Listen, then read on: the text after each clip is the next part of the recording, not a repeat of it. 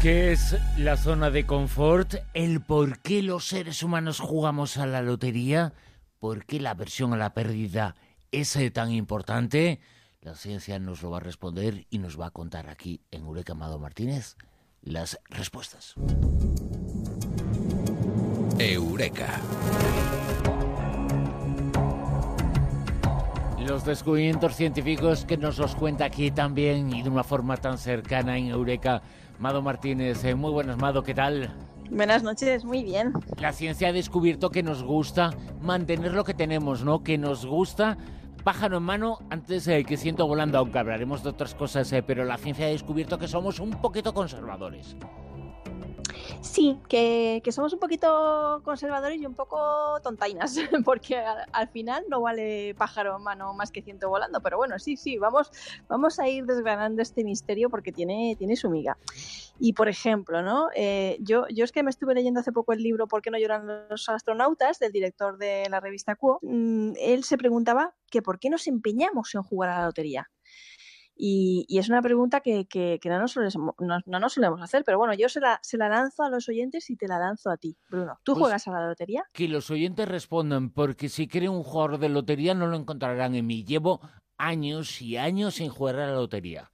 Fíjate. Pero ni, en Navidades ni, ni, nada. ¿eh? No, ni en Navidades ni nada. Si no toca nunca.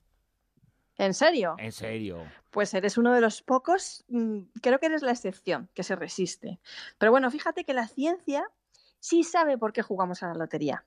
Ese divertimento que sincera y objetivamente tú sabes que eres, que eres muy sincero y muy objetivo. No, pero eh, es que yo, yo digo, yo digo y hago cosas que van en contra de la normalidad. yo sé que la gente juega a la lotería y que quiere además hacerse rico con la lotería. Piensan que les va a tocar, pero es que no toca nunca, salvo que haya mucha, mucha, mucha suerte. ¿Ves? Por estas cosas yo soy tu fan, porque no eres de este planeta. Y además es que lo de las loterías y apuestas del Estado eh, también se lo conoce como el impuesto que pagamos los ciudadanos por ser unos total y absoluto ignorantes en matemáticas. Pero aún así no queremos dejar de jugar, especialmente en ocasiones especiales de estas en las que parece que todo el mundo compra, compra y compra, como la lotería de Navidad, el niño, el sorteo del oro y todo eso. Y ahí es cuando nos cuesta mucho, mucho, mucho, mucho resistirnos y acabamos comprando un montón de décimos ahí que se nos acumulan en la cartera y parece que nos gastamos el sueldo, ¿no? Y bueno, los que compran además creen que les va a tocar, pero en realidad, ¿sabes por qué compran según la ciencia? Dinos, ¿por qué? ¿Cuál es el motivo? Pues porque nuestro cerebro siente una profunda aversión a la pérdida. Si le toca a otro y resulta que yo yo me pierdo esa oportunidad por no haber jugado, me tiro de los pelos. Y mira si es que todos los compañeros de trabajo compran el décimo y les toca a todos menos a mí, pues por eso es por lo que compramos, según la ciencia, es lo que nos mueve. Le tenemos pánico a la pérdida. El temor a perder, fíjate, es mucho mayor, infinitamente mayor al deseo de ganar si tenemos una posesión, si tenemos algo, estamos dispuestos a pagar un precio mayor por conservarla que por tener otra distinta. De ahí lo de más vale pájaro en mano que ciento volanto. Nos, negamos a tirar eh, ropa vieja, que sabemos que no nos viene, que ya no nos está, que jamás nos vamos a volver a poner. Y bueno, Recalde decía en su libro que por eso mantenemos a toda costa una relación sentimental que no nos hace felices, por la aversión a la pérdida. Incluso nos cuesta mucho más vender acciones cuando están a la baja. Es algo increíble. Los expertos llaman a esto el sesgo de el status quo, que en el refranero popular es algo así como, ay, virgencita, virgencita, que me quede como estoy. Pues eh, casi sin creer eh, me has hecho un regalo, porque no tener eh, aversión a la pérdida, no tener, no darle importancia a perder, eh, no darle importancia a esas cosas que son tan humanas, es lo que a uno le refuerza, pese a que la zona de confort la tiene siempre muy importante y muy delante en todo, ¿no? ¿Cómo se explica esto? Claro, en cierta medida está relacionado con, lo que, con la zona de confort y, el peligro de estancarnos. Eh, los psicólogos definen la zona de confort como un, como un estado mental en el que el individuo permanece pasivo ante los sucesos que experimenta a lo largo de su vida. Pasividad entendida como comodidad, pero pasividad, al fin y al cabo. Una vida de rutina, sin sobresaltos ni riesgos, una falsa sensación de felicidad al creernos libres de toda implicación emocional, una vida sin incentivos. Y esto al final puede desencadenar apatía y en casos graves también y a largo plazo, pues en una gran depresión, puede desencadenar una gran depresión. También se define como zona de confort a las áreas o lugares o situaciones en las que un individuo se siente seguro. Es una falsa creencia que nos causa dependencia a esos lugares y no nos permite conocer otros ámbitos más productivos para la vida. Es decir, que si superamos esa, esa aversión a la pérdida y esa aversión a salir de nuestra zona de confort que, que, que, que, nos paraliza, pues en vez de quedarnos toda la vida en nuestra charca, pues tendríamos la oportunidad de conocer el mar. Por lo tanto, esto explica por qué algunos eh, queremos eh, salir de esa pasividad, queremos romper eh, con la monotonía. lo importante que es precisamente eso, dar el salto, atreverse a las cosas. a veces no nos atrevemos por nuestra influencia, por la cultura, por la sociedad, por todo lo que tenemos y por esa versión a la pérdida que está tan fuerte en nosotros. ¿eh? Está fuerte y hace que nos perdamos escenarios nuevos, gente nueva, maravillosa por conocer territorios inexplorados, excitantes, aventuras sin igual. La cuestión es que sí existe la versión a la pérdida. Se han realizado experimentos muy curiosos al respecto. Por ejemplo, si tomamos dos grupos de personas, les separamos y al primero le damos una taza de barro y le decimos que es suya. ¿no? Que, que, que la posean, que, que es suya. Y al segundo solo les mostramos la taza y les permitimos que la examinen, pero no es suya. Si después de hacer esto les pedimos que la valoren económicamente, el primer grupo, es decir, los que han poseído la taza, le va a asignar el doble del valor que el segundo. Y este experimento se ha repetido muchas veces con diferentes tipologías de voluntarios y siempre arroja el mismo resultado. Los seres humanos valoramos las cosas que poseemos mucho más que las que no son nuestras. Esto puede explicar, en cierto modo, eso que tanto se dice de el roce hace el cariño, ¿no? Sí, ¿no? Que decía al principito, el tiempo que has pasado con tu rosa es lo que la hace especial. Pues es muy interesante eso que dices porque la versión a la pérdida es un mecanismo psicológico que, que, bueno, pues sí, está ahí, es hasta cierto punto lógico, pero manipula nuestras acciones de forma inconsciente y por lo tanto nos lleva a tomar decisiones equivocadas y poco prácticas, menos a ti, Bruno, que tú no compras lotería. y lo peor... Pero yo no cuento, los raros no contamos. Lo peor de todo es que nosotros creemos que estamos tomando la mejor decisión. E, el temor a perder siempre puede más que el deseo de, ganar, recordémoslo, ¿no? Entonces, esto juega en nuestra contra y puede ser el mayor de nuestros enemigos, porque es un enemigo en la sombra. Por ejemplo, volviendo al tema de las relaciones, podemos seguir con nuestra pareja de siempre, aunque ya no estemos enamorados antes que iniciar una nueva relación con esa persona que de repente nos roba el corazón y nos enamora ciegamente. ¿Por qué? Porque la versión a la pérdida nos estanca. Vamos, que, que puede hacer que nos quedemos con una taza rota en mirañicos por la que se escapa el líquido de la felicidad, en lugar de tirarla a la basura, que es donde tiene que estar, y empezar a beber el jugo de la vida en la verdadera taza del amor.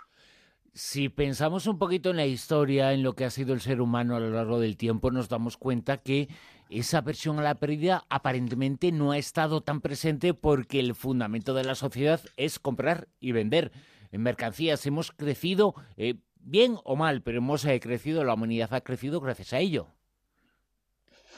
Esa misma pregunta y esa, misma reflexión se, hicieron los economistas en su día, igualmente fascinados ante esta tontura que tenemos los seres humanos de desprendernos, ¿no? de, incluso vender de, lo que es nuestro, esa, esa versión a la, pérdida.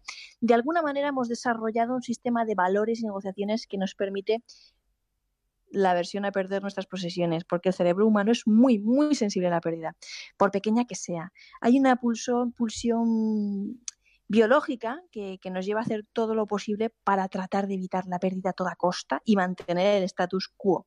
¿no? Es una parálisis ante el miedo que nos produce cambiar también.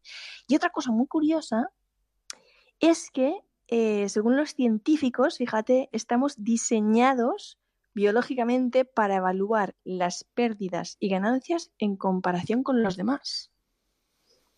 Esto nos hace pensar que los seres humanos, no tú y yo, hay excepciones, afortunadamente, pero los seres humanos son bastante envidiosos, ¿eh? claro, ya lo decía la canción esta, ¿no? De envidia, tengo envidia de tus ojos. pues bueno, pues pero eso es pues amor, ¿no? Envidiar de tus ojos, esa, esa tú es me sí, con, mis ojos, eh, etcétera, etcétera. Eso es eh, amor, pero esa es la única humano, envidia que tú y yo tenemos. pero el ser humano a lo largo de la historia ha sido eso, ¿no? Eh, quiere ser un poquito envidioso. Por eso jugamos eh, a la lotería, ¿no? Porque esa versión a la pérdida a que otro gane eh, no puede con nosotros, ¿no? puede con nosotros. es más fuerte que cualquier otra posibilidad. Sí, sí, eh, es así. Y, bueno, em, lo de más vale pájaro en mano que ciento volando, esta falsa creencia que tenemos, además es que la han, llegado a, medir los científicos. Por ejemplo, unos investigadores de la University College de Londres constataron que el dolor de perder 100 euros es mucho mayor que el placer de ganarlos y además establecieron en qué proporción. Adelante un pájaro en mano vale 2,48 pájaros volando, o sea, casi el triple. Lo tienen súper medido. Y fíjate, si somos tonticos, que si nos dicen que nos cambian nuestra casa por otra mucho más lujosa, aunque sea el doble mejor que la nuestra, es probable que nos neguemos y todo. Por, esto, por, por, el miedo que tenemos a, a perder lo nuestro. Pero claro, los economistas, vendedores y expertos en marketing lo saben, que son así como una especie de diablos en la sombra. Y como lo saben, juegan con nosotros, los consumidores. Por eso, cuando vas a un centro comercial, todos los móviles, los ordenadores, las aspiradoras, todo está fuera de sus cajas y a la mano, para que puedas cogerlos, tocarlos. Por eso lo primero que vas a intentar un vendedor de coches, a toda costa, en cuanto te vea entrar por la puerta, es que pruebes el coche que lo conduzcas, lo manejes, estés ahí sentado, ¿no? Porque una vez que lo tocas, la cosa ya empieza a cambiar. Ya ves cómo es, ya lo estás probando un poquito. Todavía no es tuyo, ¿no? Pero, pero, pero lo has tocado, has sentido que es tuyo durante unos instantes. Fantasías con la idea y bueno, cuidado, cuidado porque entonces empezarás a preocuparte por si alguien viene y se lo queda antes que tú llegues a decidirte, especialmente si es un ejemplar único. Y eso sí que es una tragedia porque, como decía antes, la versión a la pérdida es mucho mayor que el deseo de ganar. Y si el otro se lo queda y tú ves cómo se esfuma tu oportunidad, te hundes en el barro. Vamos a pensar y a dar un poquito de vueltas eh, a las cosas. Eh. Vamos a sacar la lectura buena de lo que nos ha contado Mado. Una lectura en la que nos eh, dice que en ocasiones perder es ganar que en ocasiones hay que atreverse a las cosas, extender eh, las alas y no hay que perder eso que es eh, tan importante como el juicio crítico, aunque a veces, Amado, parece que no lo queremos eh, tener, ¿no? Sí, no lo hacemos, a veces no lo hacemos. ¿Por qué no lo hacemos? Pues porque el cerebro no busca la verdad, sino sobrevivir. El cerebro lo que quiere es eh, pues eh, lo más cómodo, no lo mejor.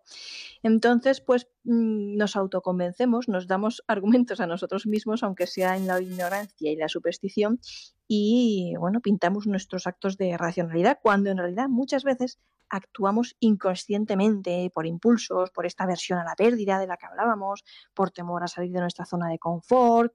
En definitiva, que no, que objetivamente no vale más un pájaro en mano que ciento volando, que aunque eso sea lo que creamos, eh, creo que conocer estos mecanismos, estos resortes psicológicos ocultos que operan dentro de nosotros, eh, pues puede hacernos eh, que nos paremos a pensar, a observarnos desde fuera y a tomar decisiones más acertadas, más, más racionales, de verdad, pero más productivas, edificantes y que nos aporten la posibilidad de cambiar, de evolucionar, de salir de ese estancamiento en el que a veces nos metemos, reinventarnos, conocer, aprender nuevas formas de vivir. En definitiva, Bruno, crecer, no sé, ¿tú qué piensas? Pues eh, yo pienso que nos reinventamos, eh, que aprendemos a vivir y que hacemos eh, todo estupendamente un poquito mejor gracias a tenerte aquí, Mado. Porque eso no es una lotería, es una apuesta sobre seguro, ¿eh?